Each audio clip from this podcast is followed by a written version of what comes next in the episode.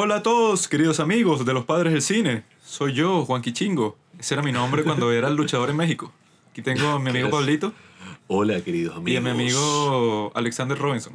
Alexander Robinson. La idea del día de hoy es hablar sobre el documental El Disidente, el cual es sobre el asesinato de Jamal Khashoggi. La película que Por- Netflix y Amazon no quieren que veas. Ah, chamo. MBS, el príncipe coronado de Arabia Saudita, ¿no? Él cree que puede hacer lo que le da la gana. Y este documental es simplemente, bueno, esa fue una gran historia cuando sucedió. Que este individuo, Jamal Khashoggi, un periodista del Washington Post, estaba yendo para la embajada de Arabia Saudita en Turquía para que le dieran unos papeles para casarse con su amada. Y le, al principio cuando él fue, le dijeron que todo estaba fino y tal, pero que volviera que sin tres días. Él vuelve a los tres días. Y ahí los videos de seguridad en donde él entra y tal. Él piensa que va a ser un proceso normal. Pero los enfermos de la embajada de Arabia Saudita resulta que tenían todo un plan para asesinarlo, cortarlo en pedacitos y desaparecerlo, quemarlo en la casa del cónsul de Arabia Saudita en Turquía, ¿no? Entonces, lo importante con este documental y la razón por la que queríamos conversarlo en este corto en 15 era que lastimosamente tanto Netflix como Amazon Prime, o sea que son las plataformas así de en donde si tú sabes que vas a estrenar un documental por ahí, sabes que una gran cantidad de gente lo va a ver, ¿no? Y lo peor del caso es que el que dirigió este documental, que él fue al podcast de Joe Rogan, él le ofreció este documental tanto a Netflix como a Amazon Prime y él fue el que hizo el documental Ícaro, que lo han visto, él dijo en el podcast de Joe Rogan y que 700 millones de personas. Y él, a pesar de que ganó el Oscar por ese documental, y creo que es el documental más visto en la historia de Netflix, él se lo ofreció tanto a Netflix como a Amazon Prime, porque bueno, es, un tema como que súper importante, un tema que estuvo en todas las noticias durante mucho tiempo. Pero a pesar de eso, no se lo aceptaron, y si lo quieren ver hoy en día, lo tienen que rentar por Amazon Prime Video, que es que si la forma menos práctica de verlo porque te obligan a pagar como 20 dólares por ver un solo documental.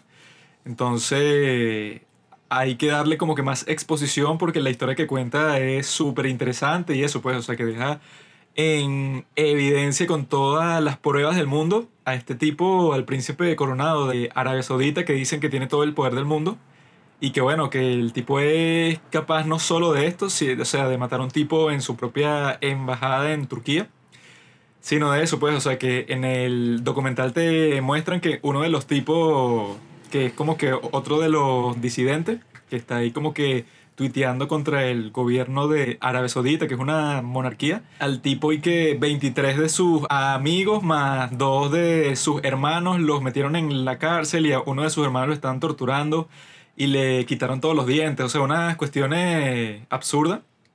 Y eso, como tanto Netflix como Amazon, como que tienen unas relaciones cercanas con Arabia Saudita, que les han comprado que si acciones o han hecho otro tipo de inversiones en su plataforma, no lo publican. Por eso es que nosotros lo tuvimos que descargar por torrent, que eso es ilegal. Aquí no es ilegal, pero en el mundo civilizado sí.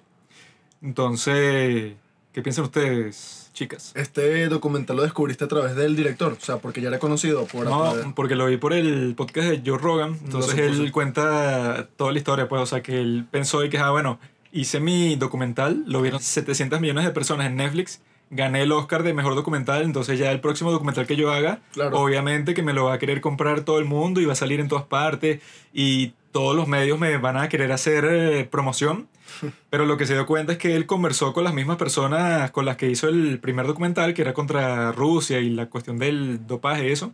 Pero todos como que le dieron así la ley del, del hielo y que bueno, o sea, este documental que tú quieres publicar es como que demasiado controversial para nosotros. que creo que esa es la idea del éxito, que si haces algo que logró tantas cosas, que lo haya visto tanta gente, que haya ganado tantos premios, lo próximo que vayas a hacer sea un éxito, pero asegurado. Y ni siquiera, o sea, ya la vaina ha cambiado tanto que no importa qué hayas hecho, si la vaina no cumple como con los requisitos, entre comillas, porque no son requisitos, son huevonadas que van más allá del hacer arte, del contar una buena historia, este, eso te afecta a lo que hagas. Entonces, eso me da miedo, porque, ajá, ¿qué es lo que viene? Esta película deja en una muy mal posición a Jeff Bezos, el hombre más rico del mundo y director de Era, era, Amazon. era el más rico del mundo. Lo superó el pana Musk.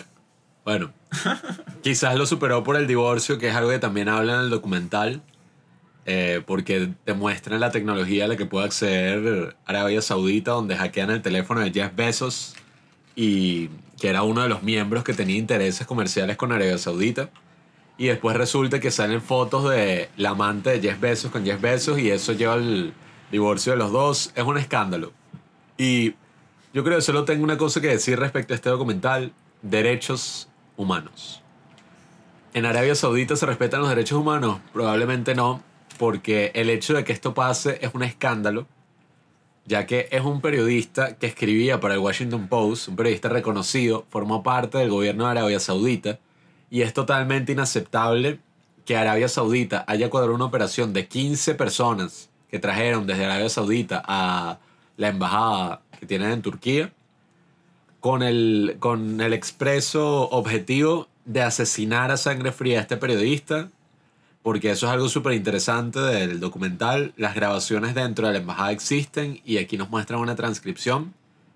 Y aquí básicamente vemos uno de los crímenes más terribles así de los últimos tiempos, sobre todo un crimen, un crimen así diplomático, en el que es, o sea, agarran a un hombre que está en otro país, relajado, o sea, está volviéndose una especie de disidente, y lo matan, lo cortan en pedacitos, hacen toda una operación de encubrimiento, y tú dices, y que bueno, pero ¿cómo estos tipos se atreven a hacer eso en otro país, o sea, en Turquía, en Estambul? A pesar de todo el plan que puede parecer muy elaborado, qué sé yo, la forma en la que trataron de encubrir esa vaina me pareció medio estúpida. No es un spoiler, o sea, ya se sabe que ajá, ese sí, periodista en este documental no es spoiler. En este caso no hay Sí, sí, spoiler porque obviamente. bueno, es una historia súper conocida. pues. Obvio, obvio. Pero escucha. Ajá, mataron a ese tipo en la embajada de Estambul. Estambul. Después se ven las grabaciones en las cámaras que están alrededor, un doble del periodista, pero súper pirata, me pareció a mí. Que sí que con la ropa del mismo tipo, Kastogi, ¿no? Khashoggi. Khashoggi. Eso me pareció súper estúpido. Literalmente que yo mate a Pablo y salga vestido como Pablo. Y que bueno, lo- la única similitud con Pablo, no sé, es que de altura somos casi que la misma vaina, somos blancos y ya, esa es la única similitud. Sí. Era un doble, amigo.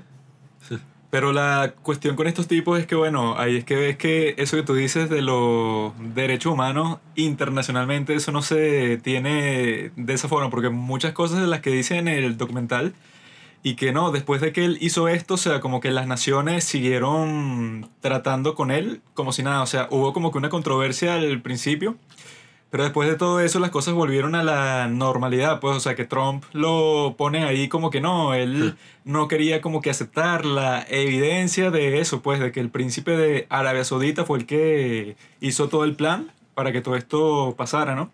Pero es que, bueno, lo que hablamos cuando lo vimos es que tú no puedes tratar a los gobiernos como personas, pues. Porque si fuera por eso, o sea, yo creo que es mucho más terrible, ¿verdad? Que matar a este tipo, pues, o sea, que ya es como que súper bestial. Pero ahí que cuentan, pues, que otro de los disidentes, que el tipo se estaba refugiando en Canadá, que te metan preso a 23 de tus amigos, solo porque eran tus amigos, así como que para motivarte de que vuelvas a Arabia Saudita. Y le saquen los dientes a tu hermano. Y ahí te, o sea, si tú vuelves, te van a meter preso y vas a pasar preso el resto de tu vida, pues. Ese debe ser el plan que ellos tienen, ¿no? Pero como eso es dentro de su país, no les importa. Y como estamos viendo con los chinos, que los chinos ajá, tienen campos de concentración dentro de su país y un montón de cosas, bueno, que quién sabe, como de todos los horrores que tendrán ahí escondidos. Pero no importa, o sea, todo el mundo sigue haciendo negocios con ellos y les compran un montón de cosas porque es rentable.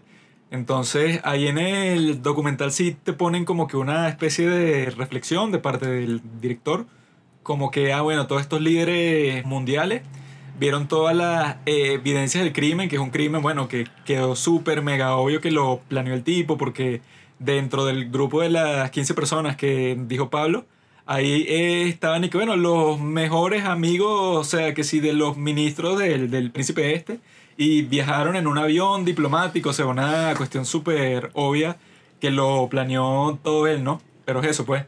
En casos así internacionales, por eso es que dicen que el derecho internacional no existe, porque bueno, tú puedes salirte con la tuya. O sea, tú hiciste como que el plan más estúpido, o sea, lo planeaste terrible, te lo descubrieron todo como en dos semanas, pero de todas formas todo el mundo sigue haciendo negocios contigo, porque es eso, pues, o sea, si es por eso, todas las cosas que tú haces dentro de tu país son mucho peores, pues. Entonces eso sí es como que una de las realidades deprimentes que te muestran, que es y que bueno, tú como líder, o sea, si tienes una monarquía, como es el caso de los sauditas esto, básicamente puedes hacer lo que tú quieras, que ahí, bueno, como en Irán, pues, o sea, que, que si tú eres gay y vives en Irán y te consiguen, pues, con cualquier actividad que revele, pues, que tú eres homosexual y que, bueno, tienen unas leyes y que te cortamos la cabeza, te lanzamos de tal. O sea, son unas cuestiones que en el caso de cuando es un país completo, lo que deprime de todo eso es que no se puede hacer nada al respecto que sin más allá que si, bueno, de poner sanciones, pues. Pero, este caso es también muy, muy importante porque, claro, aquí es cuando precisamente lo hacen en otra jurisdicción. O sea, será su embajada, será... Técnicamente eso, pues si es dentro de su embajada, lo hicieron dentro de Arabia Saudita. Pues. Claro, pero o sea, hacer algo así, eh, yo creo que es un acto horripilante y el documental hace un buen trabajo en explicarte quién era Khashoggi, eh, Jamal Khashoggi, te muestra como todo lo que él estaba haciendo y al mismo tiempo te muestra cuál es la amenaza en la actualidad, que es este otro disidente que muestran hablando ahí, Omar. organizando como que todas estas cosas que ni siquiera es que hacían algo en contra del gobierno, o sea, el tipo estaba básicamente exigiendo su derecho que es y que bueno, no, o sea, si es Twitter, ¿por qué carajo ustedes tienen que tener un laboratorio de no sé, miles de personas que tienen que influenciar todos los comentarios, todo en base a lo que quiere la monarquía, pues, o sea, hay un derecho de la libre pues, comunicación en general. La cuestión es que Pablo tiene como que un ideal democrático ahí tipo Thomas Jefferson, pues, porque eso es y que bueno, hay sitios, ¿verdad?, que tienen esa monarquía y que el mismo Khashoggi decía que la cuestión era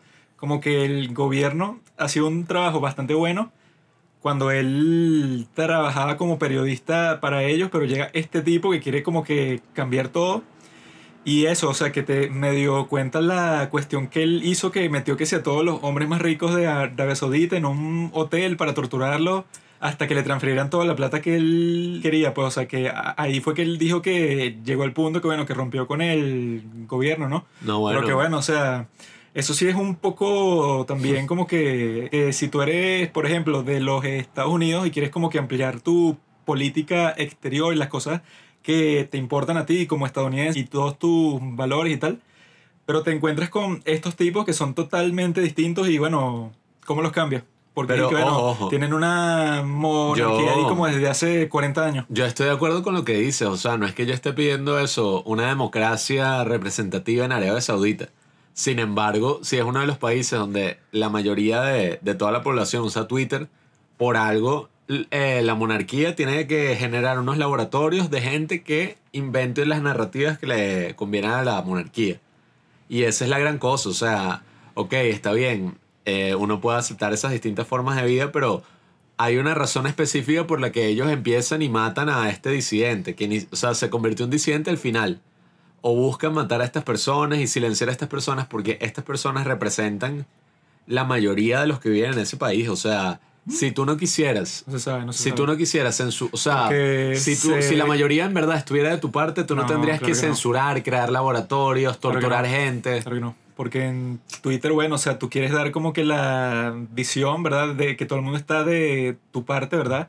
Pero no quiere decir que toda la gente que te apoya a ti va a estar tuiteando todo el día. Sino que, bueno, yo puedo apoyar a la monarquía de Arabia Saudita y al mismo tiempo yo no tuiteo casi, pues. Entonces tú tienes a estos tipos que van a hacer como que el trabajo sucio para ti.